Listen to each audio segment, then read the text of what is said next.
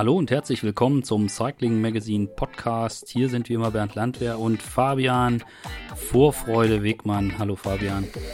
moin, moin Bernd. Grüß dich. Der Podcast wird wie immer präsentiert von Castelli. Ja, Vor, bald Vor, geht's los. Ja, Vorfreude. Vorfreude bezieht sich auf die Deutschlandtour, die ja letztes Jahr ausfiel, aber dieses Jahr stattfinden kann. So ist es, genau.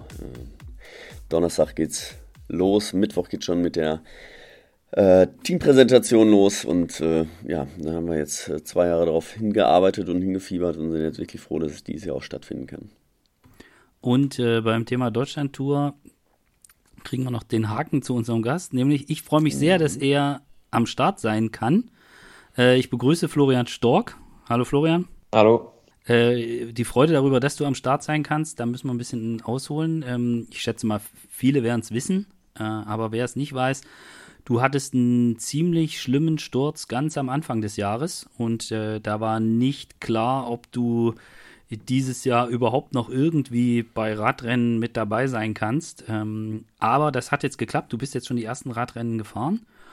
Und äh, also du hast ja die Kniescheibe gebrochen. Ich glaube, das war das, der schwerste Teil der Verletzung, aber das kannst du jetzt gleich noch sagen und kannst uns dann auch gleich sagen, ähm, ja, wie, wie fit du unterdessen bist für die richtigen Rennen. Du bist jetzt auch in Polen schon gefahren.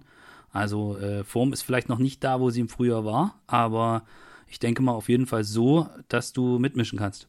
Mm, ja, genau. Also ähm, ja, von dem, von dem Sturz, die Verletzung, da war der Kniescheibenbruch definitiv äh, das zeitaufwendigste. Zusätzlich hatte ich noch äh, drei gebrochene Rippen. Das war aber dann eher so nur ein nerviger Nebeneffekt, sage ich mal, im, Ver im Verhältnis zu den anderen Verletzungen. Ja, und dann hat es erstmal relativ lang gedauert. Also der Sturz war Ende Februar. Dann äh, ja, musste ich erstmal eine Woche im Krankenhaus in, in Dubai bleiben. Und ähm, ja, so zur groben Einordnung war ich dann ungefähr sieben Wochen äh, ja, erstmal unfähig, Rad zu fahren. Das ist schon eine lange Zeit. Ja, schon. Also, aber es ist immer noch äh, im Rahmen dafür. Bist du dann da vor Ort operiert worden oder musstest du operiert werden? Mm, ja, genau. Also es war, es war dann so, dass ich auch noch ähm, ja, eine leichte Einblutung in der Lunge hatte. Also war dann äh, Fliegen schon mal kein Thema erstmal. Und da war es ähm, ja die naheliegendste Option, mich äh, dort operieren zu lassen. Mhm. Und dann war es ein, einfach nur ein glücklicher Zufall, dass es dann auch äh, in Dubai war, wo dann, wo dann ja auch eine gewisse Auswahl an äh, Ärzten vorherrscht. Die Deutschlandtour ist jetzt für dich eines der ersten Rennen. Also du bist, äh, glaube ich, Tour de Lange gefahren und Polen. Ist das richtig? Ja, genau. Und äh, war das so, dass du gesagt hast, äh, das wurde jetzt dringend Zeit, dass du mal wieder aufs Rad kommst? Mm, ja, also, also schon. Also es, ist, es war so, ähm, vor, vor der Tour de la hatten wir noch ein Teamtrainingslager. Das war dann so, ähm, ja, das war Mitte, Mitte Juli. Und das war dann so ab, ab Mai so mein, mein Fokuspunkt, wo ich dann wieder quasi so meinen Wiedereinstieg dann, äh, dann habe. Und dann habe ich mich eigentlich im Training zu Hause auch schon wieder ganz gut gefühlt, so mit äh, so einem Grundlagenbereich. Äh, aber als ich dann äh, ins Trainingslager wieder mit dem Team kam, äh, in, das war in, in Österreich, also schon auch ein bisschen bergiger, da habe ich dann am ersten Tag auf jeden Fall schon gemerkt, dass äh, die Form nicht so gut ist, wie man vielleicht denkt, wenn man die ganze Zeit nur alleine ein bisschen Grundlage fährt. ja, das ist dann doch ein großer Sprung, zumal die anderen ja äh, voll im Saft stehen, da mitten, mitten, äh, mitten in der Saison. Ja, genau. Ähm, ja, aber das war auf jeden Fall so in der Abfolge ein, ein, guter, guter Test, auch ob, ob dann das Knie ähm, den Belastungen standhält für die Rennen und im Trainingslager hat dann es dann gut funktioniert, haben wir auch ein paar äh, Leistungstests gemacht und ja, das, das war dann genug, um, um Rennen durchzufahren. Bevor wir da jetzt noch ein, ein bisschen genauer drauf eingehen, weil das, das finde ich auch ein sehr, sehr interessantes Thema, so eine, so eine schwere Verletzung. Also Fabian hatte auch eine.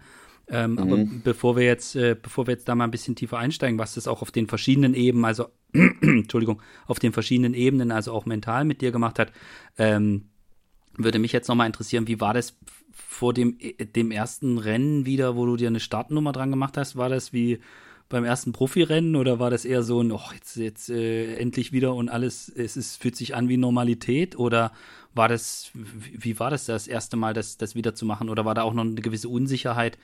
Wofür, wofür reicht es jetzt wie oder wie, wie verhält man sich da? Wie hast du das erlebt?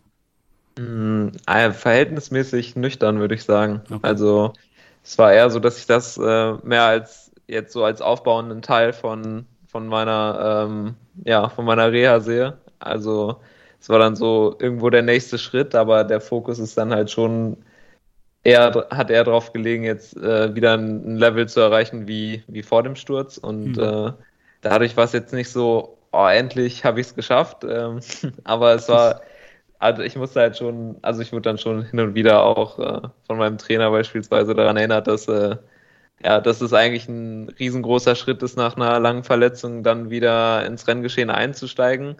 Aber ja, für mich hat sich dann so, so im Alltag äh, mehr oder weniger ein bisschen, ja, sag ich mal, verwaschen. So, ähm, weil ich es einfach nur so als, als weiteren Teil gesehen habe. Okay. Also in dem, in dem Prozess einfach wieder zurück zur Normalität als Radprofi dann. Genau. Wenn, wenn, wenn, wenn du jetzt diese Zeit, äh, vielleicht um das nochmal einzuordnen, auch für die, für die, für die Hörer, die das vielleicht nicht so mitverfolgt haben. Also du bist, ähm, also wer jetzt vielleicht auch noch nicht so ganz genau äh, weiß, wo er dich hinzusortieren hat, so als, als Radfahrer, da, es gibt einen Text bei cyclingmagazine.de, der heißt Wer ist Florian Stork?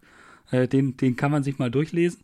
Ähm, von, der, von der Kategorie her bist du eher so der Kletterer und Bergfahrer. Und ähm, als du Profi geworden bist, war ja eigentlich, also 2019, das war eine nicht ganz leichte Saison. Dann kam 2020, du hattest darauf gehofft, dass du deine erste Grand Tour fahren kannst. Dann kam Corona. Ähm, das war dann auch nicht und du konntest dann auch 2020 keine, keine Grand Tour fahren, hattest auch nicht so viele Renntage, hast dich aber sehr gut vorbereitet auf äh, die Saison 2021 und dann bist du bei der UAE Tour gleich bei dem bei der ersten schweren äh, Bergetappe bist du äh, Jebel Hafid war das glaube ich. Hoffe ich sage nichts falsches. Äh, bist du mit den mit den allerbesten mitgefahren. Also bist in der in der Gruppe sehr wenig hinter Emanuel Buchmann ähm, reingekommen. Und das war so für dich auch so ein Moment, wo du, kann ich mir vorstellen, auch so die Bestätigung gefühlt hast für das, ähm, für die Arbeit, die du gemacht hast und gemerkt hast so. Und dann äh, auch bei der zweiten Bergankunft warst du gut mit dabei und ähm, dann ein, einen Tag danach haut es dich hin und Kniescheibe ist kaputt und ich denke mal, das hat auch nicht lange gedauert, bis du verstanden hast, dass das, dass dieses Jahr 2021 nicht das Jahr wird, was dich in deiner Entwicklung als Profi so weiterführen wird, wie du das vielleicht gehofft hast. Habe ich das, das zumindest jetzt erstmal so grob richtig umrissen? Ja, das, das hast du schon mal äh, ganz gut eingeordnet. Und äh, vor diesem Hintergrund, also dass man das weiß, die Vorgeschichte, die dazu kommt, dann, dass es so gut läuft, du, also alle sind irgendwie durchgedreht, wer ist das jetzt? Äh, und ähm, bei uns der, ähm, die, an dem Tag, wo du bei der ersten Bergankunft, wo du, glaube ich, siebter oder so geworden bist, ähm, ja. Da hatten wir plötzlich äh, internationale Abrufe auf der Seite. Das waren zig, zigtausend äh, Leute haben diesen Text, wer ist Florian Storke, gelesen, ähm, weil irgendwie keiner so richtig wusste, wo, äh, wer das jetzt, wer ist das eigentlich, der, der so gut mitfährt und so.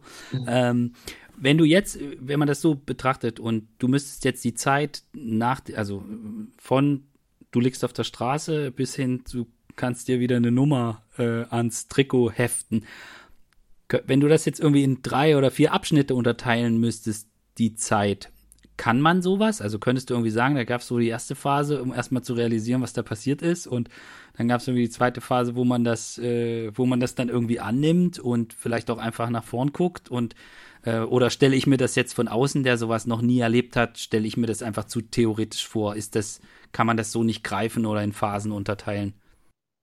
Mm, ja, jetzt äh, Jetzt äh, im Nachhinein kann man es, denke ich mal, schon in, in Phasen unterteilen. Ähm, ja, natürlich in dem, in dem Moment, wo es passiert ist, dann, da ist es dann eher ein fließender Übergang.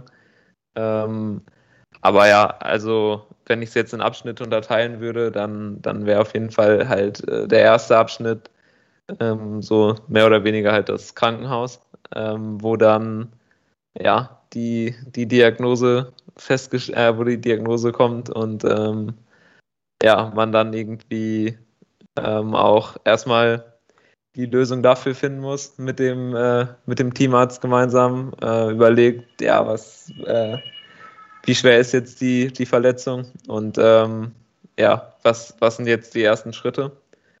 Ähm, ja, glücklicherweise war die Kniescheibe nur in, in zwei Teile zerbrochen, was das Ganze ein bisschen einfacher macht. Mhm. Ähm, also man braucht halt einfach die in der Operation weniger ähm, Material ins Knie. Und ähm, ja, das Wichtige bei einer Kniescheibe ist halt, dass, dass die Rückseite relativ glatt ist. Ähm, also von vorne merke ich jetzt schon halt da, also da kann man den Bruch schon deutlich fühlen. Okay. Da ist es dann wichtiger, dass die Rückseite glatter ist, dass der Knorpel nicht beschädigt wird und da ist halt die Gefahr größer, wenn, ähm, ja, wenn die Kniescheibe gesplittert ist, dass man dann halt eine flache ähm, Rückseite konstruieren kann. Okay. Ähm, und so versucht man halt einfach die beiden Stücke wieder so gut es geht aneinander äh, zu schrauben. Und das hat gut geklappt. Ja, das hat, das hat sehr gut geklappt. Also ja. ist es ein bisschen Knochenmasse verloren gegangen, aber ähm, jetzt nichts Dramatisches. Der Knorpel ist dann nicht in Mitleidenschaft gezogen worden. Auch nicht bei dem Sturz oder bei dem Bruch davor, ja. Mhm. Nee, also ähm, jetzt, jetzt nicht direkt. Also hier in Deutschland wieder hat mir ein Arzt gesagt, dass es eigentlich nicht sein kann, dass der Knorpel gar keinen Schaden davon getragen hat, aber ähm, es, es sieht schon so aus, als hätte er sich dann zumindest äh, gut erholt. Also mhm. das ist dann auch so der Faktor, der, der das Ganze so, ähm, ja, sag ich mal, schwer einzuschätzen macht, wie lange jetzt die, die, äh, die Phase, die Ausfallzeit ist. Weil ähm, dann kann es halt sein, wenn man dann wieder in die Belastung geht, dass dann der Knorpel anschwillt wenn das, wenn da eine falsche Belastung da ist, äh, dann versucht der Körper halt ähm, ja die Kniescheibe wieder von dem Knorpel wegzubewegen und das äh, geschieht dann halt durch Flüssigkeit und äh, Schwellung. Mhm. Okay. Und das versucht man halt dann in der in der nächsten Phase auf jeden Fall zu vermeiden. Krass. Und wie lange, also äh, gab es nur an dem Moment, wo du irgendwie, oder wie lange hat es gedauert, ehe du so an dem Punkt warst, dass du gesagt hast, ja, jetzt finde ich mich hier damit ab ähm, und gucke jetzt nach vorne und werde jetzt hier selber zum Kniespezialisten, um, um alles Mögliche, alles Mögliche rauszufinden und, und wieder nach vorne zu blicken. Ähm, ging das schnell oder hast du erstmal irgendwie drei Tage mit niemandem reden wollen und äh, irgendwie äh, überlegt, wie kann das jetzt eigentlich sein, dass jetzt hier genau mich erwischt hat da? Naja, erst äh, in der ersten Phase ist es ähm, so, also an dem Abend, wo ich dann im Krankenhaus lag, äh, ja, da habe ich einfach, da fiel es mir wirklich schwer, das alles zu realisieren, dass es jetzt wirklich kein böser Traum ist. Da versucht man halt irgendwie da daraus auf, aufzuwachen, aber dann, das ist so der erste Moment, wo man sich dann mehr oder weniger schon damit abfindet. Ähm, ja, das hat dann schon noch etwas gedauert, aber ich hatte dann also ich lag insgesamt dann knapp eine Woche im Krankenhaus und in der Zeit, äh, ja, habe ich das dann schon so realisiert und äh, die Situation auch angenommen, dass, dass ich jetzt genau weiß, so die nächsten Monate, die werden, die werden schwierig, aber ähm, ja, oder zumindest die, die eigene Welt, die, die hält dann ja auch irgendwo ein bisschen an, während äh, ja, der ganze Radsportzirkus so weiterläuft und man selbst äh, sitzt dann jetzt erstmal Monate zu Hause.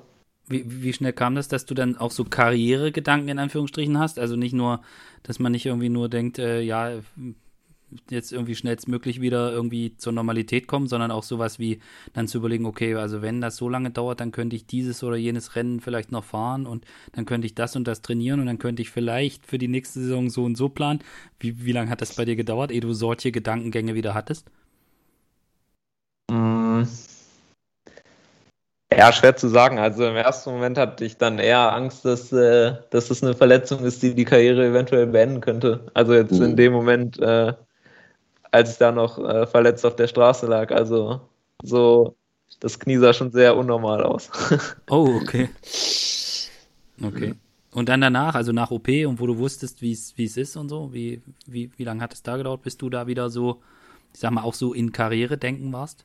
Ja, das habe ich versucht eigentlich dann irgendwo auszublenden. Hab, hab mir dann halt gesagt, dass ich äh, einfach nur darauf hinarbeite, in, im nächsten Jahr wieder äh, mhm. ja, wieder in Form zu sein. Also es war halt dann, ja, ich wollte mir dann halt auch irgendwo keinen keinen Druck aufladen. Ich habe das dann eher so ähm, Schritt für Schritt gesehen. Also ja, was man vielleicht dann noch über die Verletzung wissen muss, am Anfang ist es halt so, dass das Bein erstmal gestreckt bleiben muss für ja, so knapp zwei Wochen. Also dass man, also man hat dann so eine, so eine Schiene, so eine Orthese, die hat dann kein Spiel für, für zwei Wochen und dann wird das Bein lediglich bei ja, Übungen, die ich selbst zu Hause mache oder halt beim Physio bewegt. Mhm. Und ähm, dadurch äh, ja, schränkt sich der Be Bewegungsradius von dem Bein halt extrem ein. Also dann ähm, ja, fängt es so an, dass man versucht, die Bewegung zurückzubekommen und das äh,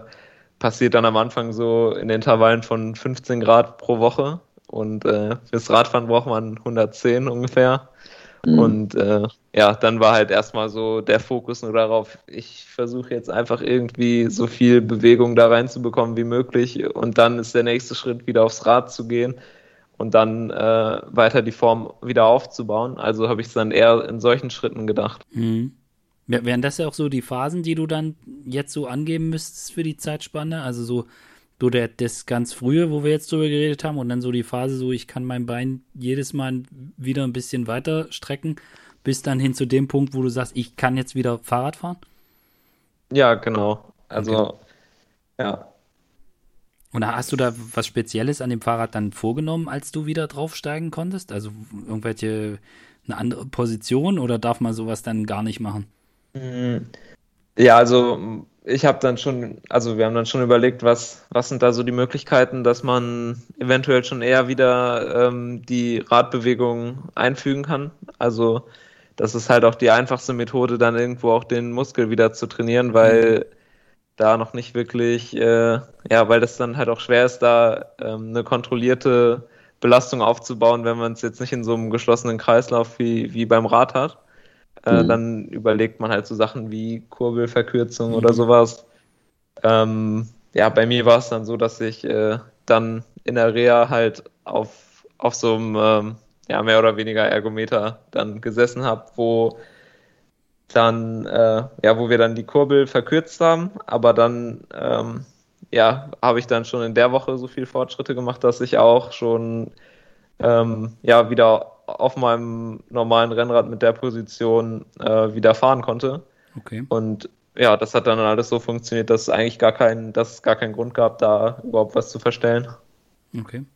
Also es hat so eine knappe Woche dann gedauert, bis du die Bewegung dann hattest. Vom ersten Mal auf dem Rad sitzen bis normal quasi, ne? Ja, genau. Also mhm. es ist dann so, dass man dann, ja, dass man früher oder später halt irgendwo äh, einen Schwachpunkt hat, wenn man es versucht zu beugen. Bei mir war es dann halt beispielsweise so ein Punkt, äh, ja, etwas über dem äh, Außenband. Und dann ist es halt, war es bei mir in dem Fall halt ein stechender Schmerz, der, der dann an dem Punkt kam, wenn ich äh, das Bein weiter beugen wollte, als, als ich es konnte. Mhm. Und dann hat sich dieser, sage ich mal, Anschlag, der wurde, der wurde dann irgendwann weicher und weicher und äh, dadurch kam dann halt irgendwann die, die Bewegung auch wieder zustande. Hast du jetzt gleich eine neue, bessere, noch bessere Radbewegung lernen können auf dem Fahrrad? Mhm. Kann man das dann gleich nutzen irgendwie?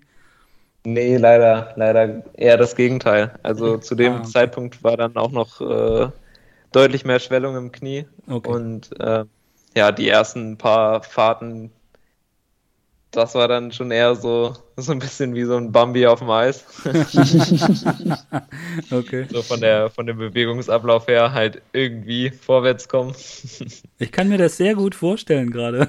So wie als wenn Bernd Rad fährt. ja, dazu äußere ich oh. mich jetzt nicht. Ja. Okay. Ja. Aber das, also das heißt, man, man versucht da jetzt nicht irgendwie, ah, wir wollten schon mal da immer mal irgendwie irgendwas optimieren oder Gedanken machen, sondern man versucht das wirklich wieder so, so hinzubekommen, wie es, wie es halt quasi vorher gewesen ist. Oder muss man da eh sich nochmal irgendwie sowieso neu irgendwie ran, rantasten? Hm. Nee, ich würde ich würd eher sagen, dass man dann versucht, ähm, ja, wieder in die Ausgangsposition okay. zu kommen es, ja, außer es sind da, es sind da jetzt Probleme, die, die vorher halt nicht da waren. Mhm. Das war bei mir jetzt nicht der Fall, aber dann wird, wird man schon was verändern, aber jetzt groß was optimieren kann man da eigentlich ja nicht, weil, weil man ja schon. Ist schon so, optimiert. Ja, eigentlich ja schon.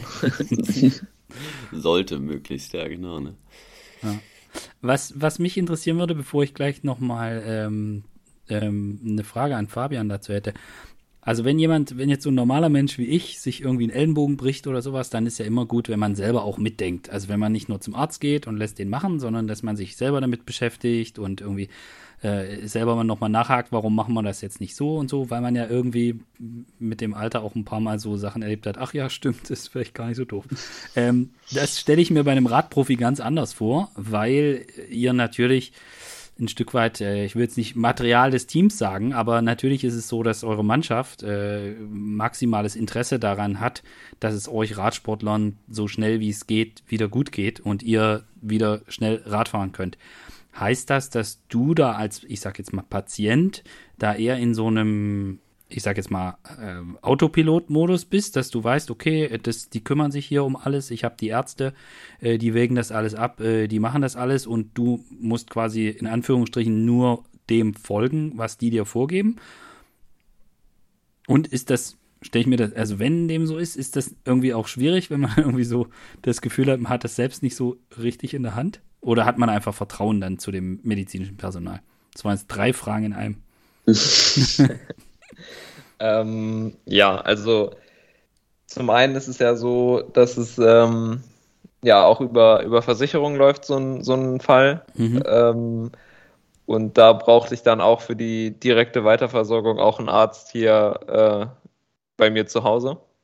Und ähm, also da, da ist dann halt auch schon mal auf jeden Fall noch ein, anderer, ein weiterer Arzt äh, involviert. Ähm, der dann halt so Anträge ausstellt für die Berufsgenossenschaft und äh, ja, und solche Dinge.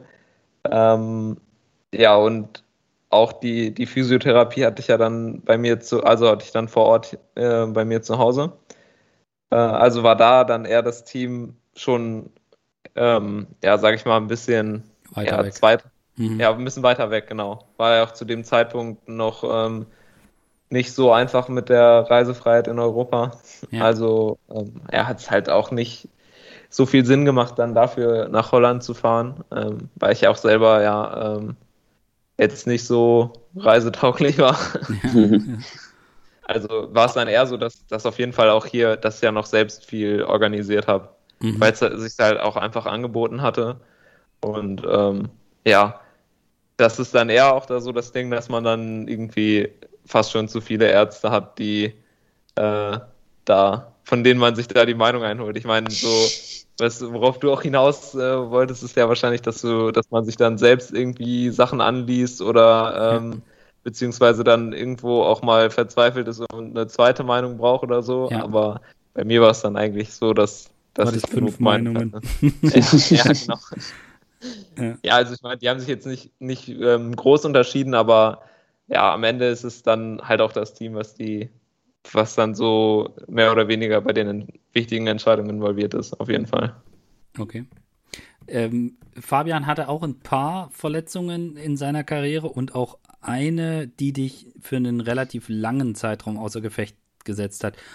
Ähm, mhm. das, da warst du nicht mehr ganz äh, am Anfang deiner Karriere, sondern du hattest da schon einige, einige Erfolge und so eingefahren.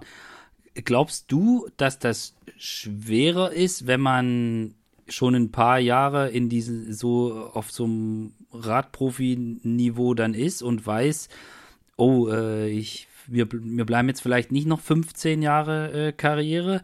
Oder glaubst du, dass es vielleicht sogar schwerer ist, wenn das eher, ich sag jetzt wie bei Florian, in dem, mhm. in ganz am Anfang der Karriere ist, wo man das, ich will jetzt nicht sagen, dass es das erste Mal eine Topleistung war, aber es war auf jeden Fall, äh, er, er, war auf jeden Fall dort, wo er, mhm. also ich hoffe, ich sage nichts Falsches, Florian, aber ich hatte so den Eindruck, er war zum ersten Mal an dem Punkt, wo er auch gesehen hat, ey, guck mal hier, das ist wirklich das, was ich kann. Ich komme wirklich dahin, wo die aller, aller, allerbesten sind. Äh, und dann zu so einem Zeitpunkt, wie, wie würdest du das einschätzen, Fabian, mit deiner Erfahrung? Du, ähm, ja, ich hatte mir damals die Ischikoralmuskulatur abgerissen, also die hintere Oberschenkelmuskulatur. Und ich glaube, was da ganz gut war, also ne, ich war 34 äh, zu dem Zeitpunkt und ich wusste halt schon, mh, hm, durch auch viele andere Verletzungen, die ich halt vorher hatte, ähm, mit wem ich äh, das Problem angehen muss. Ja? Ähm, okay. Ich, ich kannte halt schon dadurch sehr viele Ärzte und sehr viele Physiotherapeuten und äh, habe mir da dann auch ähm, die Meinung geholt und ähm, habe dann auch dementsprechend trainiert und hart, hart trainiert natürlich auch. Also ich war den ganzen Tag, äh, drei, drei Monate lang jeden Tag äh, vier bis fünf Stunden bei der Physiotherapie, habe da trainiert, habe mich da auch ausgeruht, habe dann weiter trainiert. Ähm, hatte natürlich diesen Druck, einen gewissen Druck, weil ich genau wusste, okay, ich muss jetzt auch weiterkommen, um äh, dieses Jahr noch Radrennen fahren, um auch wieder einen Vertrag zu kriegen. Das war dann beim Giro d'Italia damals passiert und äh, ich konnte dann in Kanada wieder, äh, Quebec, Montreal, äh, Tour Alberta, die Rennen, da konnte ich dann wieder einsteigen. Und ähm, alle haben mir gesagt, dass, äh, oder viele haben gesagt, äh, du brauchst mindestens ein halbes Jahr. Also grundsätzlich kannte sich ganz wenig Ärzte eigentlich nur damit aus, mit dieser äh, Verletzung. Ähm, ich habe dann Studien äh, durchgelesen und geguckt, wo passiert sowas. Also es war so eine äh, Verletzung, die eigentlich ähm, im, so beim Wasserskifahren sehr häufig ist. Ähm, und da gab es eine große Studie in, in Amerika und dann bin ich mit einem Physiotherapeuten hingegangen und dann haben wir geguckt, wie sind die denn therapiert worden. Und ähm, da war es dann nämlich auch so, also ich hatte auch so, eine, äh, so ein Korsett quasi, so eine Orthese, ähm, da konnte ich mich ja auch lange Zeit nicht bewegen. Und ähm, die Ärzte haben mir gesagt, auf keinen Fall bewegen, das muss, muss steif sein. Und ähm, die Studien haben aber da eher gesagt, äh, je eher man es wieder bewegt, desto eher besteht die Möglichkeit, dass der Muskel hinterher äh, wieder normal funktioniert. Und ähm, ja, und diese Erfahrung einfach mit den Leuten, die ich äh, da über die, äh, die Jahre in den, in den ganzen Teams, in diversen Teams, in denen ich gefahren bin, halt kennengelernt habe und auch äh, dann wusste ganz genau, mit wem ich da ähm, das Thema angehen muss. Ähm, das hat mir, glaube ich, schon, schon sehr gut geholfen, ja. Okay. Ja, gut, bisschen, bisschen älter als. Ein paar Jährchen älter, genau. Ja. Ähm, genau. Was mich interessieren würde, Florian, wer war so, also hattest du irgendwie so einen Bezugspunkt, so äh, jemanden, den du, also gerade wenn du mit mehreren verschiedenen Ärzten zu tun hattest, äh, hattest du, warst du irgendwie dann permanent mit deinem Trainer in Kontakt oder war es jetzt eher so die Familie, die dich da auch in den Phasen begleitet haben, wo du, wo es dir wo dir 15 Grad nicht ausreichend erschienen, wo es, vor, wo es vorwärts geht. Also so, so, so gab es so, gab's so einen festen Bezugspunkt, den du, den du da hattest in der, in der, in der ganzen Reha-Zeit? Ähm, ja, auf jeden Fall äh, meine Freundin äh, zu Hause, die äh, ja, mich dann auch äh, hier unterstützt hat, ähm, ja, weil ich ja einfach auch äh, dann nicht bewegen konntest. Richtig. ist ja ist auch immer ganz interessant, wenn man dann auf Krücken unterwegs ist, sich dann irgendwie äh, eine Tasse Kaffee oder so macht und dann äh, die zum Sofa irgendwie bewegen möchte, die Tasse Kaffee. da kann ich mich auch noch gut dran erinnern. Es ja. ist nicht so einfach. genau. Also, ja, halt ja, mit solchen Dingen auf jeden Fall, aber auch halt die emotionale Unterstützung, weil es ist ja auch nicht, dass das dann alles irgendwo so geradlinig verläuft. Klar hat man dann Phasen, die, die dann einfacher sind, wo, wo man sich irgendwie gut ablenken kann oder man einen Tag hat, wo man auch einfach mal Fortschritte sieht. Aber dann gibt es halt auch viele Tage, wo man ja halt echt äh, Probleme hat und äh, ja irgendwie keinen wirklichen Grund sieht, aufzustehen tatsächlich morgens. Mhm. ähm, außer halt für vielleicht Physiotherapie. Aber ähm, ja, das war halt so der, der Hauptpunkt und sonst war, ja, so mit den Ärzten Kontakt halten war dann eher so die, war eher so eine, ja, gehört Pflicht, dazu. sag ich mal. Mhm, ja, mhm. genau, gehört halt dazu. Ähm, nur noch mal so ein Punkt, der, äh, der mir gerade auch so einfällt, äh, von, von Fabians Geschichte eben. Ähm, ja, die Ärzte, die sind immer extrem vorsichtig mit solchen Verletzungen. Als ich dann ungefähr nach fünf Wochen äh, zur Reha kam, da ähm, am ersten Tag hat äh, der Physiotherapeut mir die Orthese auf jeden Fall weggenommen. Weggerissen. Ja, weggerissen und die Krücken auch und äh, hat die Hände über dem Kopf zusammengeschlagen, äh, in was für einem Zustand ich da dann aufgeschlagen bin. ähm, ja, und von da, von da an ging es dann halt schon deutlich schneller vorwärts. Also ich war am Anfang auch, also ja, ich denke mal, ist ja auch irgendwo normal, dass man dann den Ärzten am Anfang vertraut und äh, ja, dann eher Angst hat, was kaputt zu machen, weil mhm. das Ganze ist ja auch, ja, teils auch, auch schmerzhaft, ähm, auch die Behandlung und wenn dann halt schon die Behandlung mit dem Physiotherapeut wehtun, dann ja, ist man sich halt auch noch unsicherer, wenn man dann zu Hause ist und dann Übungen macht und man dann Schmerzen spürt, ob das jetzt äh, Schmerzen sind, die man spüren darf oder die dann eher problematisch sind. Mhm. Ja. Okay.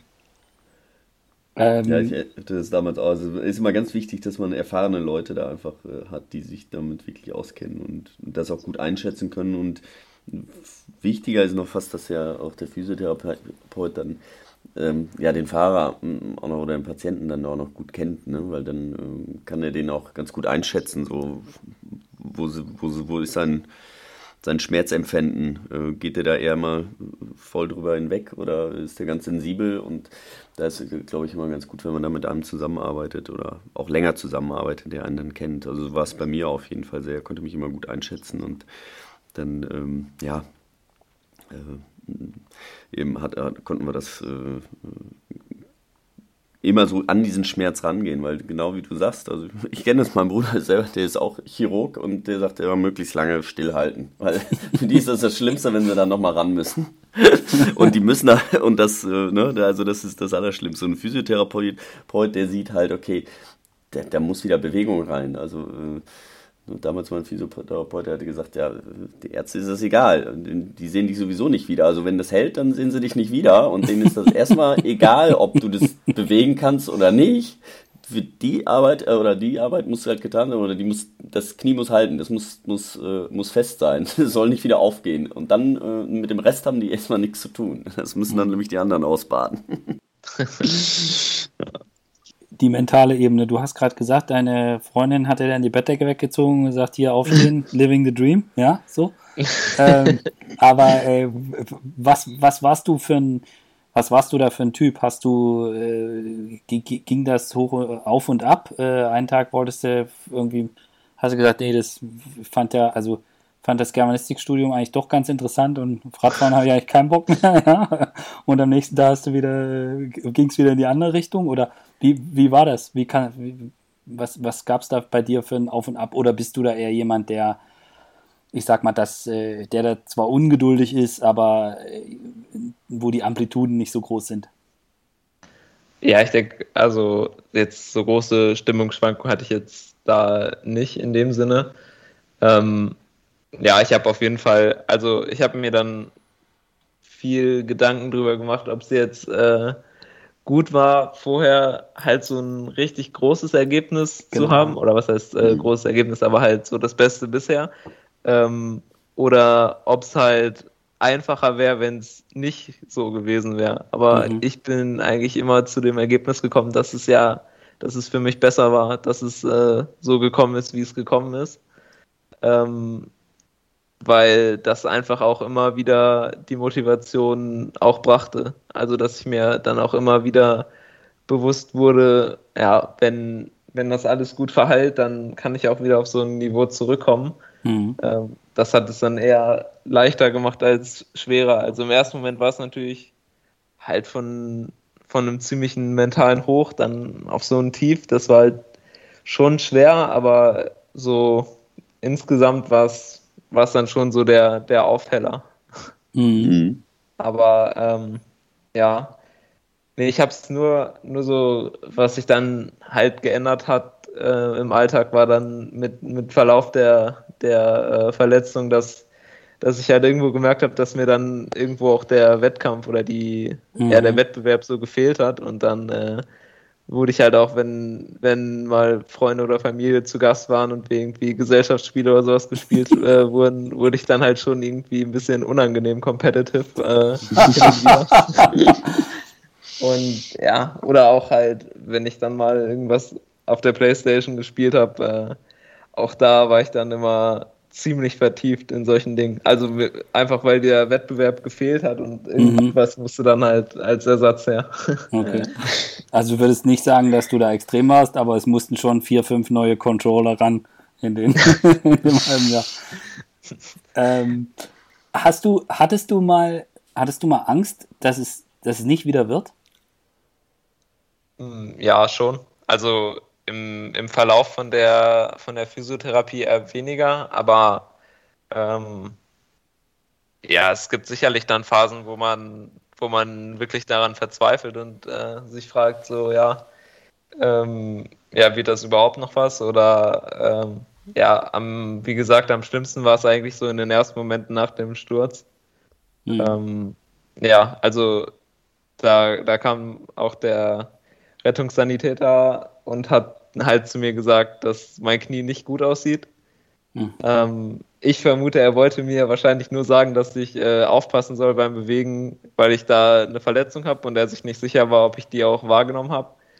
Ähm, ich habe das aber in dem Moment des Schocks natürlich so verstanden, als wäre das so das allerschlimmste Knie, was er je in seinem Leben gesehen hat. Okay. Also das war so wirklich ein Moment von purer Angst eigentlich. Okay. Aber dir war in dem Moment richtig klar, dass das richtig scheiße ist mit deinem Bein. Das war sofort ja, also klar. Im, Im allerersten Moment ähm, habe ich erstmal gar nicht gemerkt, dass ich überhaupt am Bein verletzt bin. Ich hatte ähm, ja die, die Rippenbrüche und die inneren Blutungen haben im ersten Moment viel mehr wehgetan und äh, mhm. hatte da auch dann Probleme mit dem Atmen und äh, da habe ich erst gar nicht realisiert, dass das auch noch was an meinem Knie ist. Und das habe ich dann eigentlich nur äh, mitbekommen, weil ich es dann, weil ich dann irgendwann auch mal auf, mein, auf meine Beine geschaut habe und dann habe ich gesehen, dass das Knie ziemlich unnormal aussieht. Und äh, ja, Momente später kam es dann halt zu dieser Situation mit dem Rettungssanitäter. Ja, okay, und dann war dir klar. Gut, ja, nicht genau. so hm, hm, okay. Ähm, in, in dieser Reha, äh, also jetzt als Nicht-Profisportler, äh, gibt es ja dann immer hinterher diese heroischen Sachen so auf dem Weg zurück und am besten noch mit Rocky-Sound und so. Ähm, jetzt an euch beide gerichtet, äh, war das bei euch so? Äh, also in dieser Reha-Phase dann dieses so, weißt du, so graues T-Shirt komplett durchgeschwitzt wie in diesen Sportfilmen und man freut sich drauf und kämpft sich zurück und der harte Fighter? Oder ist das nur, ist das nur eine Seite äh, von, von dem Prozess? Ähm, ja, durchgeschwitzt schon, aber alles, alles ohne Musik und so.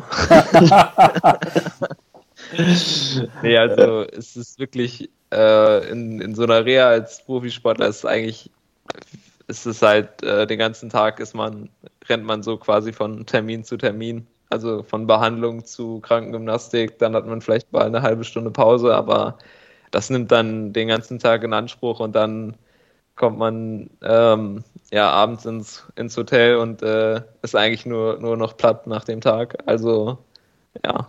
Du musst so dann nur noch Playstation spielen. Nee, die hätte ich da nicht damit dabei. Aber Fabian, du hast doch jeden Tag ja. Rocky geguckt und. Ja, ja, natürlich, natürlich. ja, ich hab, äh, vor allen Dingen viel gewarnt. Also, das war unfassbar schmerzhaft. Das war auch das Schlimmste, was ich so hatte. Ich hatte ja auch noch so eine Blutvergiftung, musste dann ja nochmal notoperiert werden, so ein paar, eine Woche später. Und ähm, das war, ähm, also ich hatte so die ersten ich oder ich habe immer dran geglaubt, dass es wieder gut wird, dass das funktioniert, aber ich hatte ähm, äh, also das, das war, war, dann eingeblutet und war so fest, dass ich also der Innenseite vom Oberschenkel war wie ein Knochen, da konnte ich draufklopfen ne? und das war der Muskel und da dachte ich, wie wird der jemals wieder weich und äh, äh, Physio hat damals immer gesagt, das müssen wir jeden Tag äh, probieren durchzukneten und das hat er gemacht und äh, ich lag da wirklich, also solche Schmerzen hatte ich, hatte ich nie wieder dann und davor okay. glaube ich auch nicht, ich habe da wirklich weinend gelegen, also da war auch nichts Heroisches dabei. Ähm, und bei mir war es dann halt irgendwann so, äh, dann gab es ja irgendwann so von einem Tag auf den anderen, habe ich gemerkt, okay, jetzt, jetzt wird es langsam besser. Jetzt, äh, das war mhm. so nach sechs Wochen oder sowas. Ähm, sieben Wochen auch, dann habe ich gemerkt, okay, jetzt, jetzt habe ich das Gefühl, jetzt komme ich in den, den Prozess da, wo, es einfach besser wird. Und dann wurde es auch von Tag zu Tag besser. besser. Ähm, die Schmerzen haben dann langsam abgenommen, aber es hat echt noch sehr lange dauert, damals gedauert. Ja. Und äh, ich, ja, nee, Musik habe ich da auch nicht viel gehört, muss ich sagen. okay. ich mich immer auf mich konzentrieren. Okay. Was machen wir? Das wird dann nur für die Instagram-Story von der von der Reha dann. Ja, ja, ich genau. verstehe das. Ich habe das, ich habe das verstanden. ähm, Florian, sag mal, guckst du jetzt anders auf deine Karriere? Guckst du jetzt anders? Ist das jetzt, hast du dir vielleicht auch nochmal die UAE-Tour angeguckt, die Bergankünfte, und guckst jetzt irgendwie da anders drauf? Sagst, es ist geil, da irgendwie mit Emu und Pogi da um die Wette zu fahren. Ähm, hat, hat sich da was in dem Blick da drauf oder in deiner Wahrnehmung verändert? Mhm. Ja, also so allgemein ist man dann schon nochmal ein bisschen, ja, sag ich mal, dankbarer für, hm. für den Weg, den man, den man da gehen darf. Ähm, auf jeden Fall. Also, ähm, ja, ob ich jetzt, also jetzt wurde mir auch eher bewusst, was, was es eigentlich dann für, für Leistungen sind, die man, die man dann da erbringt, äh, um, um bei der Weltspitze mit dabei zu sein. Mhm. Ähm, das wird einem dann schon nochmal ziemlich stark bewusst, wenn man dann so die ersten Fahrten mit, äh, wo man dann eine Stunde Rad fährt und vielleicht äh, 90 oder 100 Watt tritt. Mhm. ähm, dann ist man da wie in einer ganz anderen Welt auf jeden Fall. Also das hat den Blick auf jeden Fall verändert. Auch, auch dann jetzt die, ja, eigentlich bis in die letzten Wochen hinein, wo, äh, wo man dann halt auch wieder Rennen fährt, aber halt noch gefühlt Welten davon entfernt ist, wo man, wo man mal war. Ähm, mhm, mhm. Das ist dann schon eher der Unterschied. Okay. Aber in meiner Welt kann auch Radfahren Spaß machen. nein, nein, das, ich, ich verstehe. Ja, das, das ich, wollte ich jetzt nicht damit Nein, nein, nein, nein, nein, nein, nein. Ich, ich, wir, haben das, wir haben das alle genau verstanden, wie, das, wie du das gemeint hast. Und ich habe mir dann auch so gedacht, wenn du dann ins Trainingslager kommst und die anderen Jungs, die eine normale Saison hatten und die fahren dann da und und sonst hast du, hast du da eher so die Klassiker-Jungs komplett im Griff, wenn die Straße ein bisschen schief wird und du hast dann da Schwierigkeiten, ähm, dran zu bleiben. Ist das dann, packt dich dann da noch mehr der Ehrgeiz oder ist es dann so, dass du sagst, du, ja, jetzt muss ich ja noch ein bisschen machen, aber entspannt euch mal, Jungs, äh, wartet mal irgendwie in drei Monaten fahre ich euch dann wieder um die Ohren? Ja, also es ist am Anfang schon da fragt man sich, warum macht man den Scheiß eigentlich? also, das ist halt eigentlich nochmal so, man, man baut sich halt mental so weit auf, dass man eigentlich, dass man halt auf jeden Fall dran glaubt, dass man, ja, dass man wieder sein Level von vor dem Unfall äh, erreichen kann.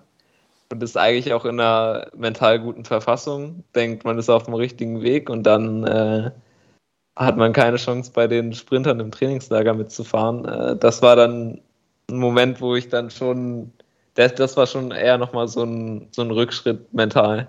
Okay. Aber ja, irgendwo konnte ich es auch einordnen, auf jeden Fall. Also ich wusste auch, dass es dazugehört und äh, ja, aber es ist halt trotzdem eine, ja, die Pille ist halt echt hart zu schlucken. aber dann, dann sieht man halt auch, ähm, beispielsweise dann der zweite Trainingsblock war dann schon wieder deutlich besser. Okay. Äh, dass man dann halt auch manchmal, auch wenn man es gar nicht kommen sieht, auf einmal binnen drei, vier Tagen nochmal einen Riesenschritt macht, den man vielleicht zu dem Zeitpunkt erstmal noch nicht gesehen hat. Mhm.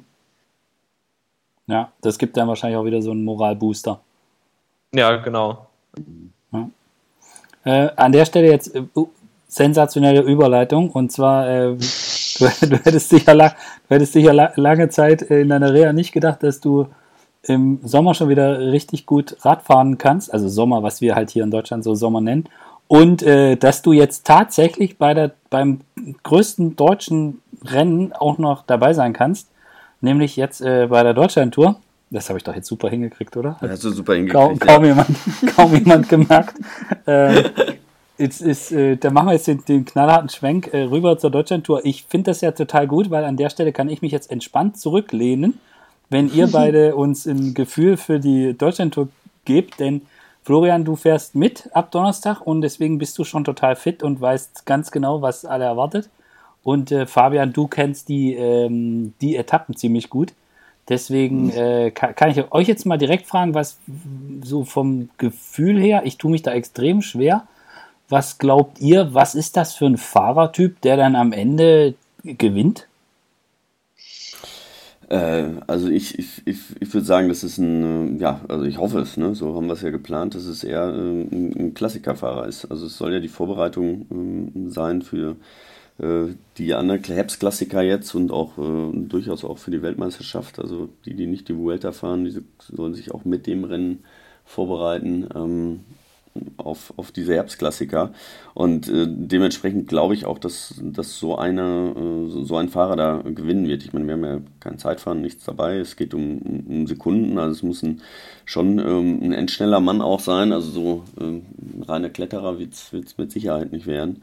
Ähm, deswegen ist das so, äh, ja, wie auch im, Jahr zuvor, ähm, 2019, ja äh, Jesper Stuyven, ähm, also so, ein, ein so die Kategorie, genau, mhm. die Kategorie würde ich, würde, würde ich mal so sagen, ja. Florian, welcher DSM-Fahrer gewinnt die Deutschland? Das lasse ich eher zu dem Zeitpunkt noch offen. nicht zu tief in die Karten gucken lassen. Nee, da lasse ich mir auf jeden Fall nicht in die Karten schauen. Aber wie, wie hast du so beim Durchblättern des Roadbooks und beim Etappen angucken, was waren so deine Gedanken? Mm, ja, die, die, äh, ja, dass es auf jeden Fall ein offenes Rennen ist. Also, ähm, ja, sieht auf dem ersten Profil jetzt im Roadbook sieht es nicht so extrem aus vom Profil her, mhm. aber dann auf dem zweiten Blick, wenn man dann sieht, auch wo, wo die Boni-Sprints gesetzt wurden, ja. da sieht man dann, also da kann man sich schon auf einiges gefasst machen. Also zum Teil, glaube ich, sogar drei Kilometer vor dem Ziel. Ja. Also 2,8 ist das äh, kürzeste dann in, in Nürnberg. Richtig. Genau. Ja. Ja. Mhm. also das wird auf jeden Fall äh, super interessant. Und auch auf anderen Etappen ähm, kann das auch wirklich ausschlaggebend sein. Ich glaube, das ist die, die dritte, wo wir dann quasi ähm, Erlangen. Erlangen, genau, wo wir dann äh, einen, einen Boni-Sprint quasi auf so einem, auf dem letzten Hügel haben und dann geht es mhm. eigentlich mehr oder weniger bergab ins Ziel. Also ist auf jeden Fall für, für Spannung gesorgt, denke ich mal. Mhm. Dann können wir es ja gleich mal kurz äh, vielleicht durchgehen. Und zwar die erste Etappe von Stralsund nach Schwerin. Äh, ich weiß gar nicht, in Schwerin ihr habt da auch irgendwie einen, einen, einen Hügel gefunden, wo man, ja. wo, wo, also ich weiß jetzt nicht, äh, ich weiß jetzt nicht, wie ihr den gefunden habt, aber da gibt es einen und da gibt es ja. auch nochmal einen Bonussprint und dort gibt es dann auch Sekunden zu holen. Wie viele Sekunden gibt es da, Fabian? Jetzt, jetzt hast du mich erwischt hier. Also bei mir hier in dem Roadbook, was ich habe, steht 3, 2 und 1 Sekunde Zeitbonifikation. Bekommen die drei ersten Fahrer an der einmaligen täglichen Bonuswertung. So ist es auch, genau es, es ist nicht so viel, aber ähm, äh, nichtsdestotrotz, also es wird, ja, also ähm, die letzten Jahre hatten wir das ja auch und wir haben auch gesehen, dass da auch äh, ordentlich drauf, äh, drauf gefahren wurde auf die, ähm, auf die Zeitbonifikation, weil es halt hinterher ein Sekundenpoker wird. Äh, Florian hat schon gesagt, es ist jetzt, gerade die ersten zwei Etappen sind wirklich noch nicht so, äh, so anspruchsvoll. Hinten raus sieht das nochmal ein bisschen anders aus, aber ähm, ich glaube auch, dass mal eine Gruppe da ankommen wird, aber es kann halt sein, dass dann äh, immer noch 10, 12 Fahrer sind und dann zählt mhm. natürlich hinterher jede Sekunde. Ne? Also die erste Etappe, glaube ich, können wir uns auf einen Sprint einigen, oder? Sieht das jemand anders? Also ich gehe einfach von aus, ja. Okay. Es sei denn, äh, es ist äh, ordentlich windig. Ähm, das müssen wir jetzt mal gucken. Ich habe noch gar nicht die Wettervorhersage äh, angeschaut. Ähm, ich hätte nur mal gesehen, dass es, ja, es kann auch ein bisschen regnen. Ähm, mhm. Es ist ja sehr unbeständig momentan. Ähm, meistens ist dann nicht ganz so viel Wind da, aber ähm, es gehen natürlich die ersten 40 Kilometer einfach nur in eine Richtung. Fast die ganze Strecke führt ähm, so mhm. am Tag in eine Richtung und da kann natürlich der Wind eine Rolle spielen. Ne? Ja. Das, äh, das auf jeden Fall. Aber wenn kein Sturm ist, dann ist, kann man mit dem Sprint rechnen. Die zweite Etappe, da finde ich ja das Finale sensationell. In, ja. in, in Ilmenau, weil da geht es hoch nach Oberpörlitz. Mhm. Und ihr fahrt da zwei Runden und das ist schon eklig. Also jetzt, ich, ich, ich kenne das ganz gut. Ich bin da auch ein paar Mal hochgefahren. Ja. Und äh, das ist auch, also von wegen wieder hinterher, also wenn man da hochgefahren ist und man hat vielleicht irgendwie ein Loch und man will dann schnell wieder zurück, äh, das ist gar nicht so einfach, weil das geht dann oben rechts weg und dann ist nicht weit und dann geht es schon wieder berg runter. Und da machst genau. du dann auch nicht so viel Zeit gut und dann einmal durch den Ort und dann geht es schon wieder hoch.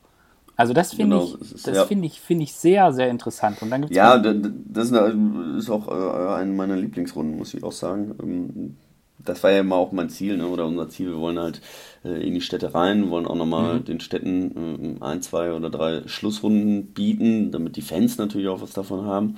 Ähm, aber natürlich kriegt man nicht in jeder Stadt äh, auf, auf einer kurzen äh, Schlussrunde äh, zwei Hügel hin. Ja? Also das, Ja, ja. wir haben schon alles gegeben in Schwerin.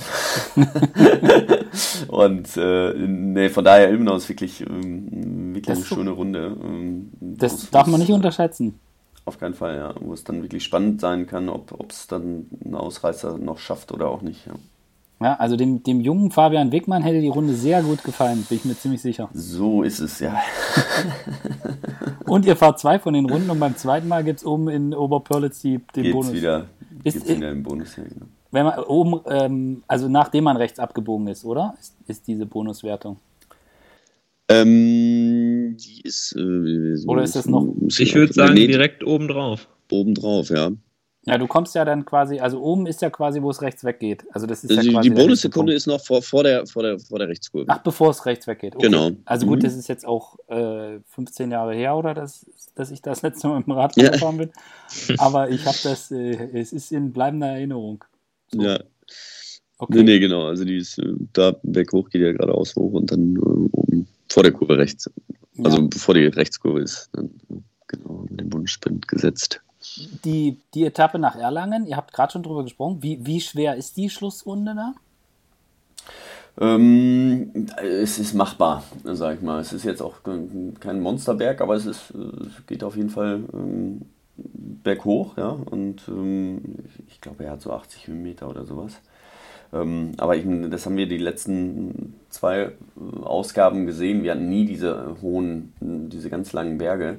Das kommt einfach darauf an, wie schnell gefahren wird. Ne? Und ähm, also, dass so ein Berg natürlich zu Attacken ähm, einlädt, das ist ja ganz klar. Und äh, ja, dann werden wir einfach sehen, wie schnell dann da äh, hochgefahren wird. Ne? Dementsprechend, äh, also wir hatten ja auch letztes Jahr oder vor, vor zwei Jahren hatten wir ja auch Überraschung, wie schnell dann äh, manche Etappen dann gefahren sind, äh, Mhm, wurden, wurden sind.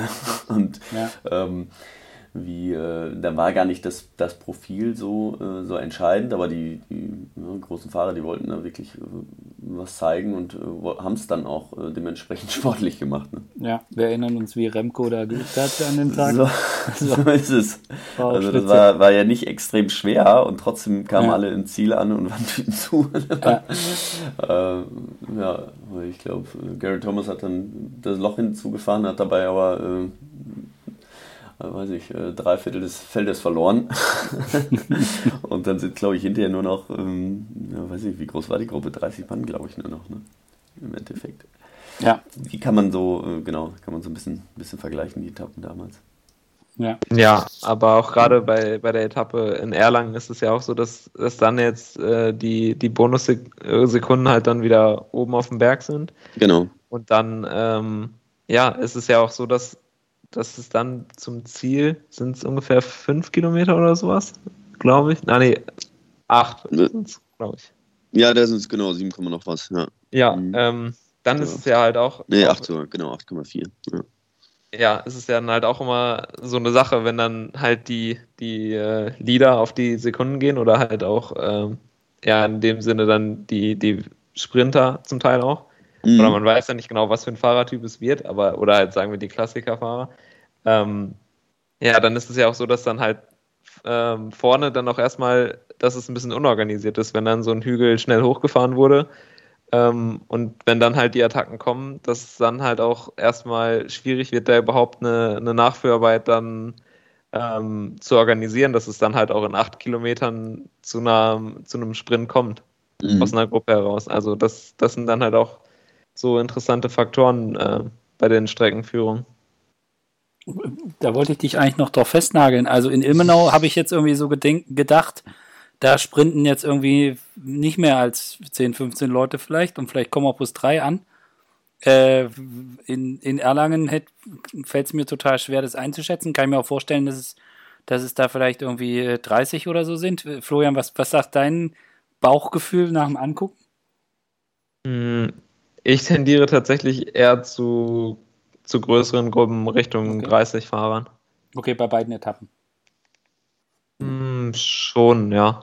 Okay. Es sei denn, es sei denn, es bildet sich halt an der Kuppe noch eine, ähm, ja, ja, entweder vielleicht sogar auch ein, ein Solist oder halt eine mhm. kleine Gruppe. Aber ich glaube, dahinter wird das schon eine Gruppe von vielleicht 30 Fahrern sein. Okay. Und dann haben wir noch die Schlussetappe. Ähm, genau. Das ist, glaube ich, so, das war auch so die Idee, so, so, so großes Finale, oder?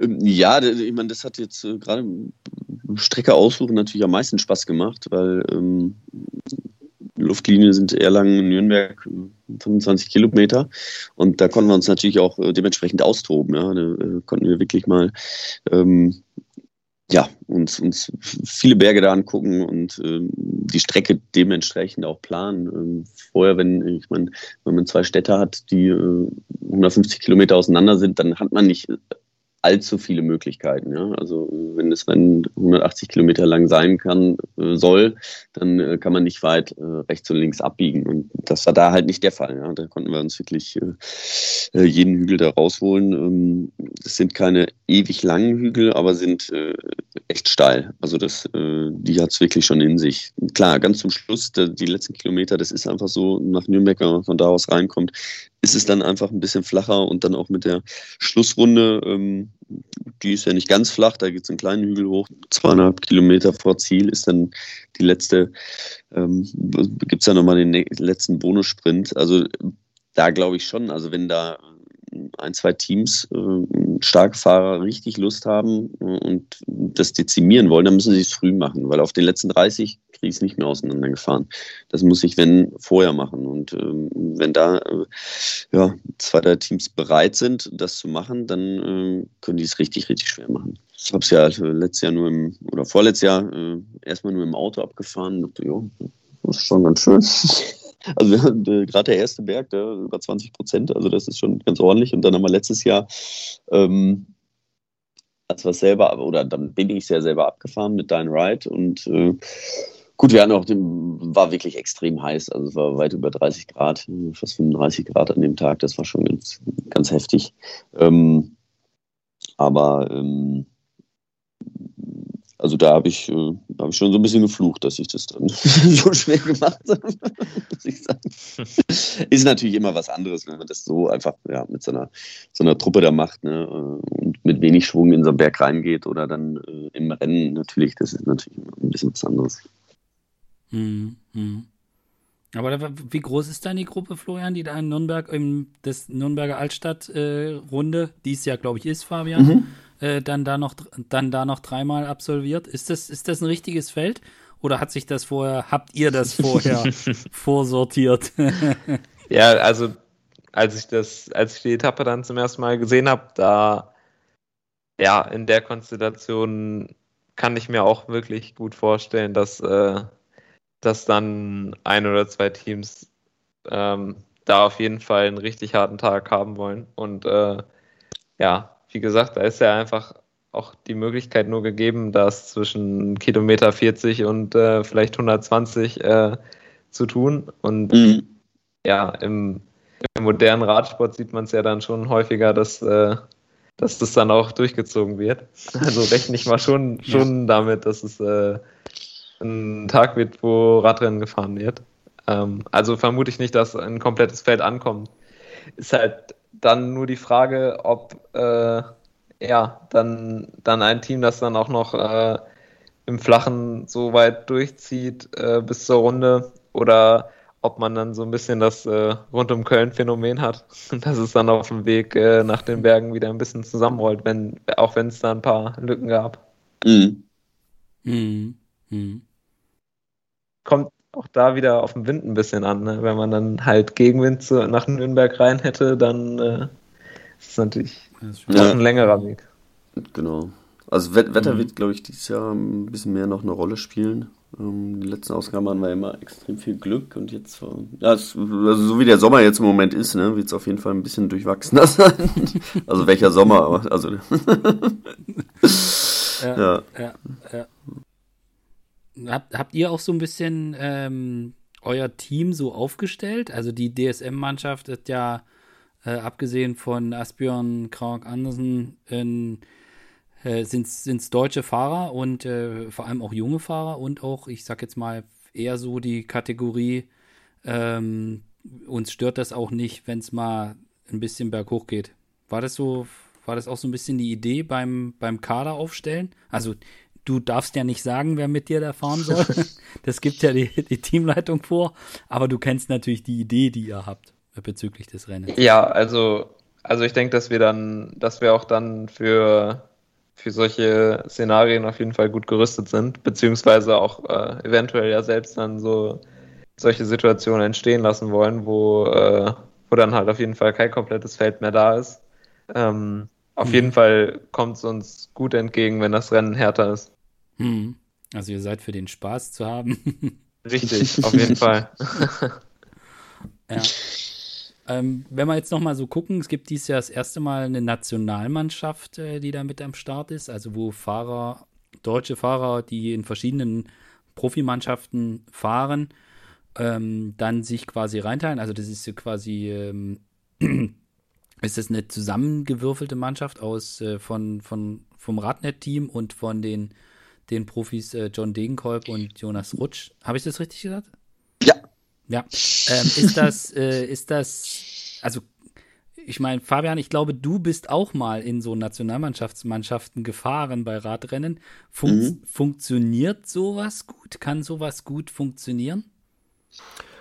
Ach, das, äh, ja doch, auf jeden Fall. Äh, ich meine, die Italiener zeigen das ja auch immer, die machen das ja auch äh, sehr oft, ja. Also gerade wenn es so Richtung äh, Weltmeisterschaft geht, ähm, dann ähm, stellen die auch öfter mal eine Nationalmannschaft äh, an den Start, äh, wo dann die Fahrer fahren können, dass sie sich einmal, dass sie mal schon mal vielleicht miteinander einfach gefahren sind. Ja. Und ähm, zum anderen ähm, äh, auch die, die richtigen Rennen haben können. Ne? Und äh, dementsprechend äh, ist das eine wirklich gute Sache. Es gab es früher ja, also deutsche Nationalmannschaft waren, gab es das öfter. Ne? Das war eine Zeit lang, da wurde es bei jedem Rennen, ähm, jedem deutschen Rennen gab es eigentlich eine Nationalmannschaft wo es auch dran lag, dass halt viele Deutsche in, in, ausländischen Teams gefahren sind, die dann da nicht am Start waren. Das ist natürlich auch, und ich meine, Florian weiß das auch, das ist eigentlich immer das Schönste, wenn man mal vor heimischem Publikum fahren kann und sich da zeigen kann. Das ist einfach, einfach schön. Deswegen finde ich es gut, dass sie das dieses Jahr auch wieder hingekriegt haben. Und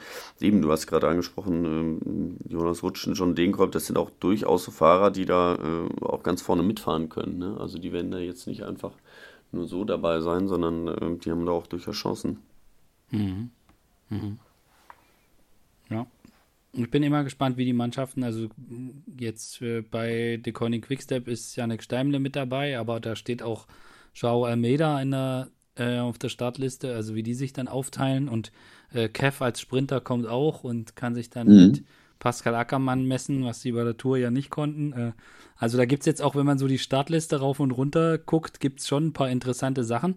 Was aber man irgendwie von außen jetzt mir auch schwer fällt, da einzuschätzen, okay, wer ist jetzt da der Leader, beziehungsweise wie, wie will das Team da agieren. Aber in vielen Punkten ist natürlich auch so, wie Florian das jetzt vorhin dann skizziert hat, für wir wollen da ein bisschen Spaß machen auf der Etappe.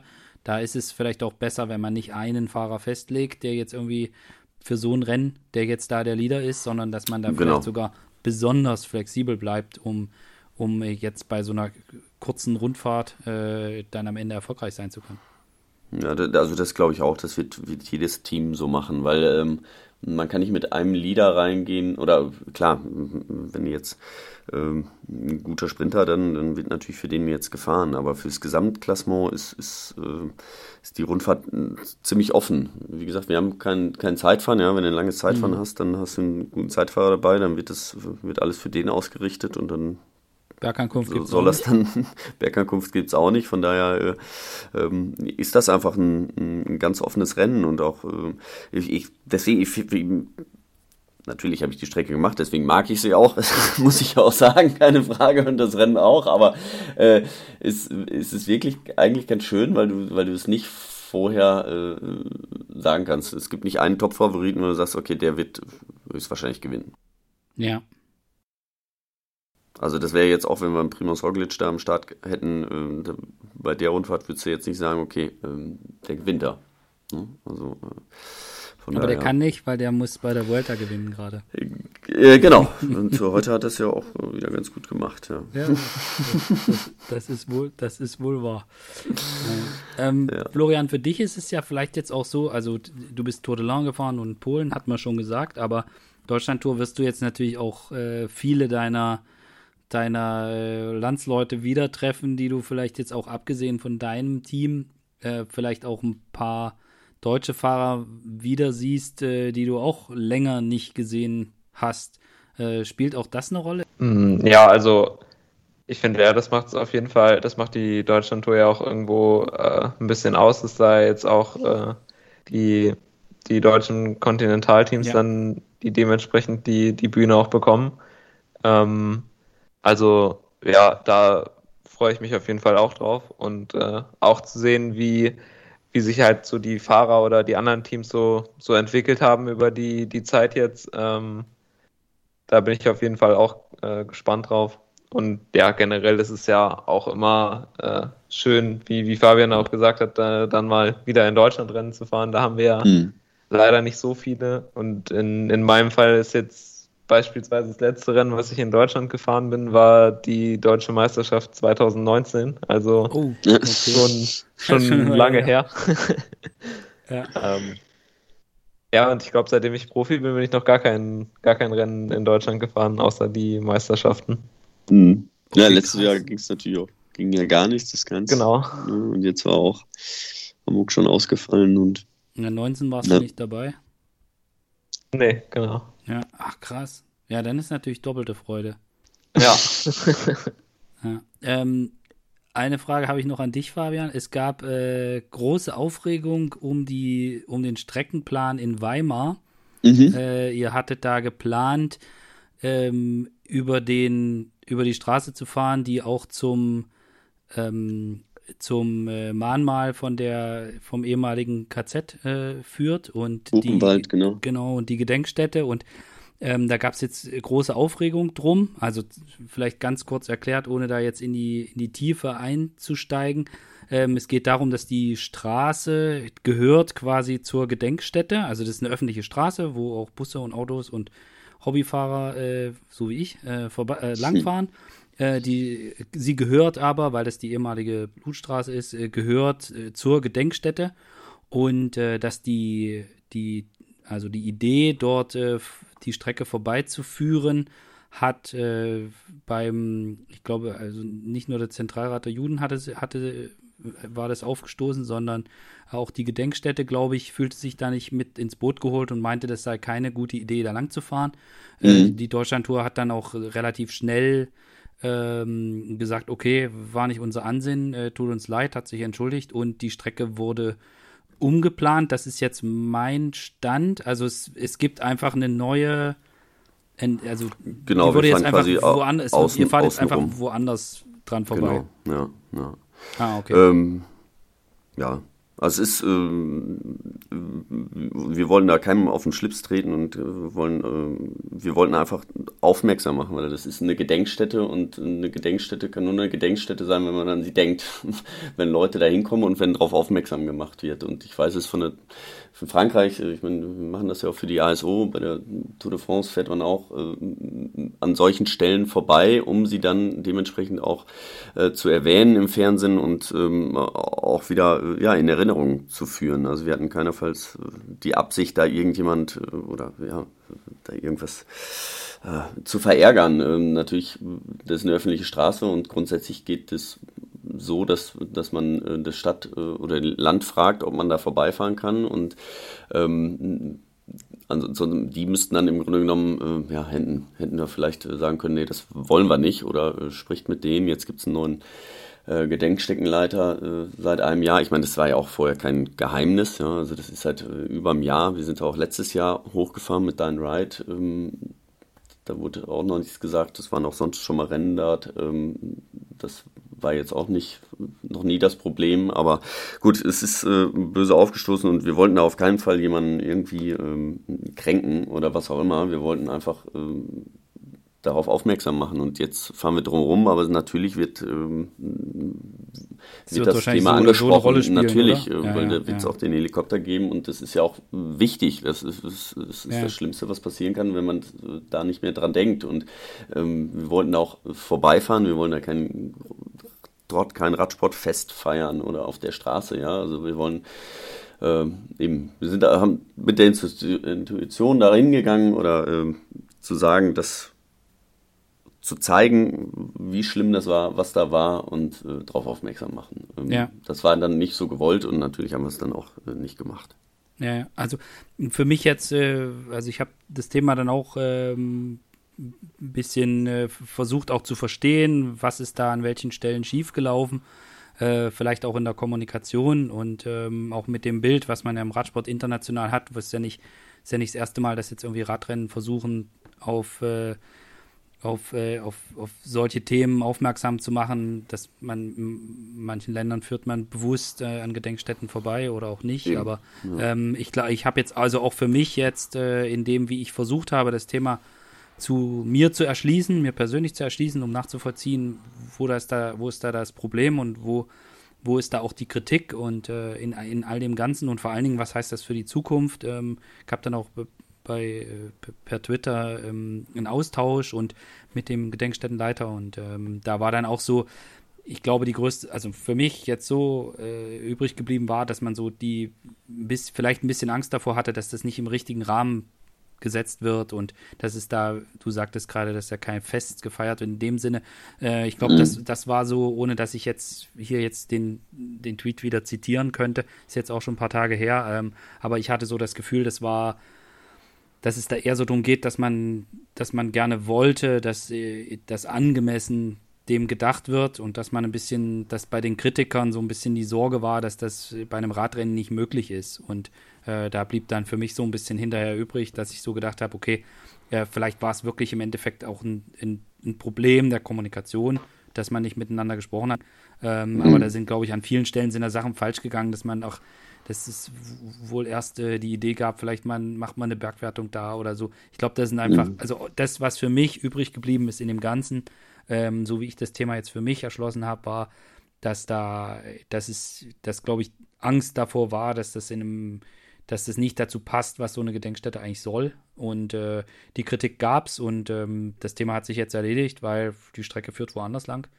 Ähm, aber es war natürlich irgendwie ein Aufreger, wo vielleicht auch für ja, vielleicht auch wichtig war für die Zukunft, ja, dass man einfach ja, sagt. Also okay, ganz, ehrlich, es war eine bewusste Entscheidung von uns, äh, daher zu fahren. Ähm, und es wussten auch schon lange Zeit Leute, dass wir daherfahren. Ähm, äh, gut, wie du sagst, ja, vielleicht war die Kommunikation, hätte man dann nochmal mit einzelnen Fahrern, aber äh, ich meine, wir haben 780 Kilometer Strecke und wir müssen natürlich gucken, ähm, es gibt halt eine Vorgehensweise, wie man so eine Strecke dann plant, ja, und man muss dann erstmal zu diesen Institutionen gehen, die das entscheiden. So, und das ist nun mal erstmal die Stadt und das Land. Und äh, ähm, klar, wir hätten auch da nochmal äh, mit denen reden können, aber ähm, ja, werden wir in Zukunft auf jeden Fall machen, wenn es gerade um solche Themen geht. Ähm, weil grundsätzlich ist es natürlich so, dass, wie ich es gerade schon gesagt habe, die Stadt oder das Land äh, entscheidet, ob man über die Straßen fährt und sonst kein anderer. Ähm, sonst, sonst, sonst können wir keine Radrennen mehr organisieren. In, in dem Fall ist es natürlich was anderes. Ich, man kann äh, so eine Gedenkstätte natürlich, ja, da muss man einfach äh, vorher mit denen reden, da gebe ich dir absolut recht. Ja. Und äh, das, glaube ich, war auch so ein wichtiger, wichtiger Punkt. Also für mich persönlich jetzt äh, ein wichtiger Punkt, dass es dass eben auch nochmal klar wurde, dass es jetzt nicht darum ging, dass man da auf gar keinen Fall in irgendeiner Weise an Gedenkstätten Radrennen machen kann, sondern dass halt die wichtigste Frage ist äh, das Wie. Und ähm, ich glaube, also wir drei sind uns sicher einig und ich glaube, da werden uns alle zustimmen, dass das äh, Gedenken äh, enorm wichtig ist und gerade wenn man daran denkt, für junge Menschen, also ich, ich bin da als Kind mit der Schulklasse hingefahren äh, nach Buchenwald und ich könnte, könnte jetzt immer noch, was die Person, die uns da durchgeführt hat, in dem ersten Raum gesagt hat, äh, das könnte ich bis heute noch mhm. zitieren, äh, weil mich das damals so extrem berührt hat als Kind. Und ich war auch nach der Wende dort, seitdem das neu ist. Und ich werde, wenn meine Kinder alt genug sind, werde ich bestimmt auch wieder hinfahren. Mhm. Ähm, und wenn ich der Meinung bin, dass es, dass es mal wieder Zeit wird. Also das, äh, wie wichtig das Gedenken ist, ich glaube, da sind sich alle einig. Und äh, ich glaube, dass, es, dass das jetzt auch die Debatte, die es da gab, für mich persönlich, meiner Wahrnehmung, war das halt einfach auch wichtig äh, jetzt für die Zukunft. Und dass man halt auch sieht und sagt, nee, also das Radrennen und Gedenkstätte, das muss ich jetzt nicht ausschließen, äh, sondern man kann miteinander sprechen und kann sensibel darauf reagieren und kann dann auch, äh, kann sich dann überlegen, was vielleicht der beste Weg ist. Und wenn das Ergebnis so ist, wie es jetzt, wie es jetzt halt ist, wenn das Ergebnis ist, okay, äh, man, man möchte das nicht, äh, das ist unpassend, man muss die Strecke woanders langführen, ähm, und es kommt dann so ein Ergebnis raus, wie es jetzt ist, dann können vielleicht ihr Streckenplaner, die da bewusst dran langführen wollen, sagen es ist jetzt aber schade, dass es so ist, aber im Endeffekt ist dann eine Entscheidung getroffen und dann ähm, muss man, muss man dem dann, äh, ja, muss man dann halt damit umgehen, so wie es ist. Ja, ja. Aber wie, genau. Also ich, ich, ich es, es, gibt ja kaum friedlicheren Sport als, als Radsport. es sind äh, immer, äh, ja, also ne, es gibt keine Hooligans oder was auch immer. Und ähm, ich meine, ähm, und wenn wir, wenn ich bei der Tour bin und wenn wir äh, da die Bilder zeigen und dann auch, ähm, dann werden die auch da Kriegsdenkmäler äh, gezeigt und dann sprechen wir darüber und, und, und ja, bringst in Erinnerung. Und das war unsere Intuition, nichts ja. anderes. Also das wollten ja. wir halt äh, damit zeigen. Wir wollten das, haben gesagt, wenn wir da vorbeifahren, sind wir da extra vorbei, um das zu zeigen. Ja? ja. Und äh, um nichts anderes. Um, nur, wie gesagt, wenn es nicht gewünscht ist, dann werden wir das noch nicht tun. Okay, also das Thema hat sich damit erledigt. Ihr fahrt woanders lang. Genau. Ähm, dann äh, bleibt mir jetzt zum. Ah, das ist ja schade, dass ich. Äh, ne, doch, Florian muss auch was sagen. Ich wollte jetzt, ich wollte euch beide jetzt zum Abschluss drauf festnageln.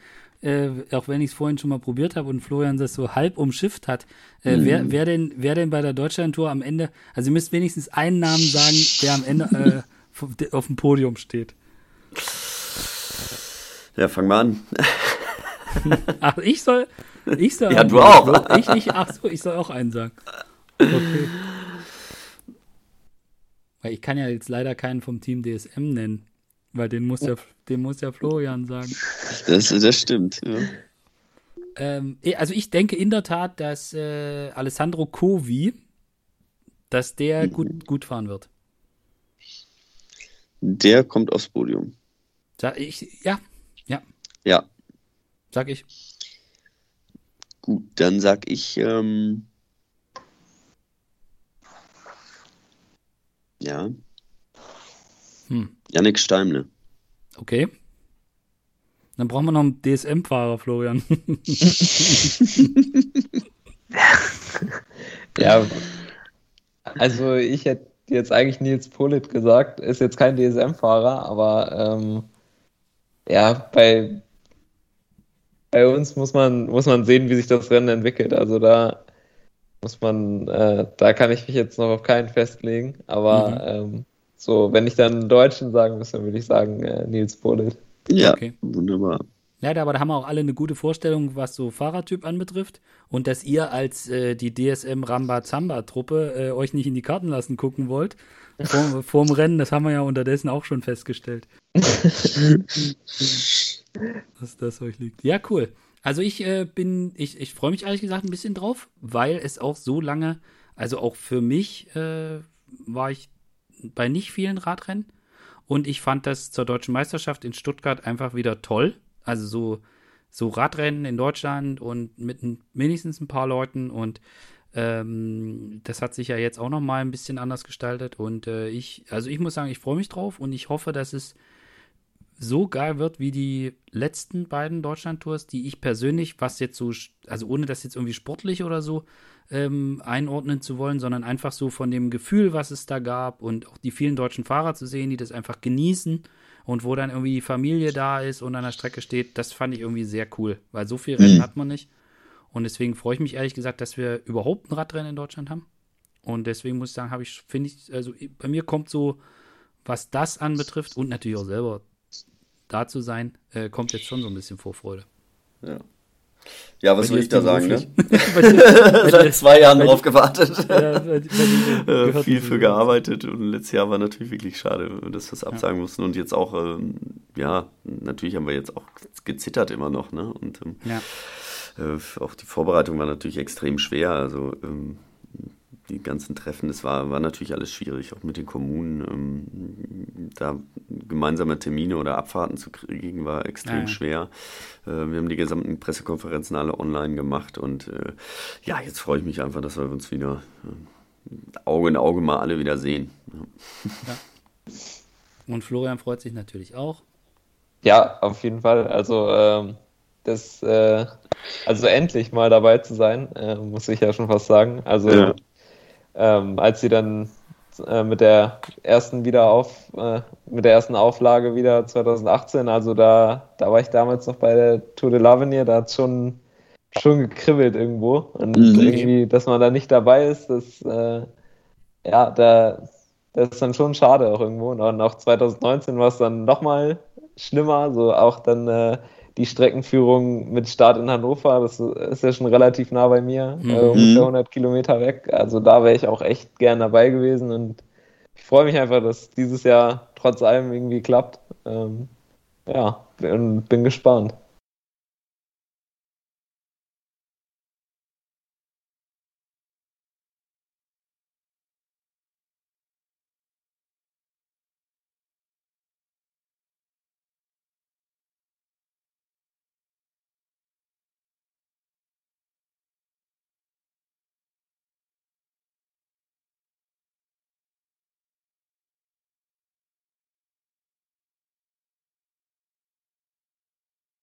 Ja, cool. Ähm, Florian, danke für die Einblicke in deine Krankenakte. Ähm, ja. und äh, ich, ich weiß gar nicht, was wünscht, wünscht man da irgendwie so, äh, dass, das, dass, dass du das jetzt abgehakt hast für deine Karriere und ab sofort das wie das heiße Messer durch die Butter geht? Äh, weiß gar nicht, ob es da irgendeine Redewendung oder sowas für gibt. Äh, auf jeden Fall würde ich mich sehr freuen, dich allerspätestens in der nächsten Saison wieder mit den mit den Jungs wie äh, Emu und Pogi da bergauf äh, rumzuspielen. Das, weil du hast es vorhin so halb um Schiff, wo du sagtest, ja, zumindest so die größte Leistung, die du hattest und so. Also ich fand das ziemlich beeindruckend und äh, ich, ich fände es echt krass äh, und, und toll zu sehen, wenn du da wieder hinkommen würdest. Und äh, weil das war schon, also ich habe, also nicht, es gab einen Grund, warum äh, alle diesen Text geklickt haben im Internet ja. und dann deinen Namen kannten. Und äh, das wäre, also ich, ich wünsche dir, dass, dass du da wieder hinkommst. Und auch wenn das jetzt dieses Jahr wahrscheinlich nicht mehr möglich sein wird, äh, aber dass du nächstes Jahr da wieder bist. Ja, ja danke. Das wünsche ich dir auch. Aber eine Frage noch. Ähm, bist du denn jetzt komplett beschwerdefrei? Oder hast du immer noch Probleme manchmal? Oder? Ja, schon, also Probleme dann eher so, so ein bisschen im Alltag noch, dass sich, äh, dass manche Bewegungen sich nicht äh, so gut anfühlen. Normal anfühlen, und, äh, ja. Ja, genau. Zum Beispiel so mich hinhocken oder so, das, das ist noch extrem unangenehm. Mhm. Ähm, auf dem Rad ist so, dass der Tritt noch nicht der gleiche ist wieder und ähm, auch die Kraft fehlt im rechten Bein noch ein bisschen. Und mhm. auch wenn man jetzt äh, ja, die Beine nebeneinander sieht, sieht man auch noch ein bisschen Defizit im, im rechten Bein. Ähm. Ja. ja, das ist dann halt aber auch ein bisschen dem geschuldet, dass, äh, dass das Team und ich uns dann dafür entschlossen haben, dann diese Saison noch äh, in Angriff zu nehmen und nicht äh, erst noch einen Kraft, äh, ja, ja, einen Kraftblock einzuschieben, weil das, äh, ja, das wird ja gegensätzlich wirken. Ähm, ja. Die ganzen Stunden auf dem Rad. Und äh, das wird dann eher, eher was Richtung Herbst werden. Aber ähm, ansonsten oft fühlt es sich wieder normal an, aber 100% ist es immer noch nicht. Mhm. Ja. Ja, drücken wir die Daumen, dass das aber. Ich, ich bedanke mich und sage bis zum nächsten Mal. Ich mich auch. Hat Spaß gemacht. Bis denne. Jo, tschüss. Ciao.